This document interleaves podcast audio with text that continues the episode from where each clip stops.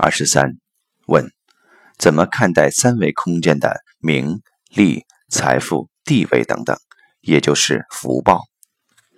答：在这个三维空间里面，能量的呈现分有形的和无形的。什么是福报呢？要先说福德。福德是什么的？德是自由度，是我们能够掌控的空间范畴。所以。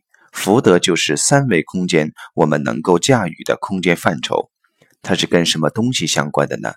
就是情商，也就是心有多大，舞台就有多大，就是你心量有多大，你就能驾驭多大范畴的事物，这就是福德。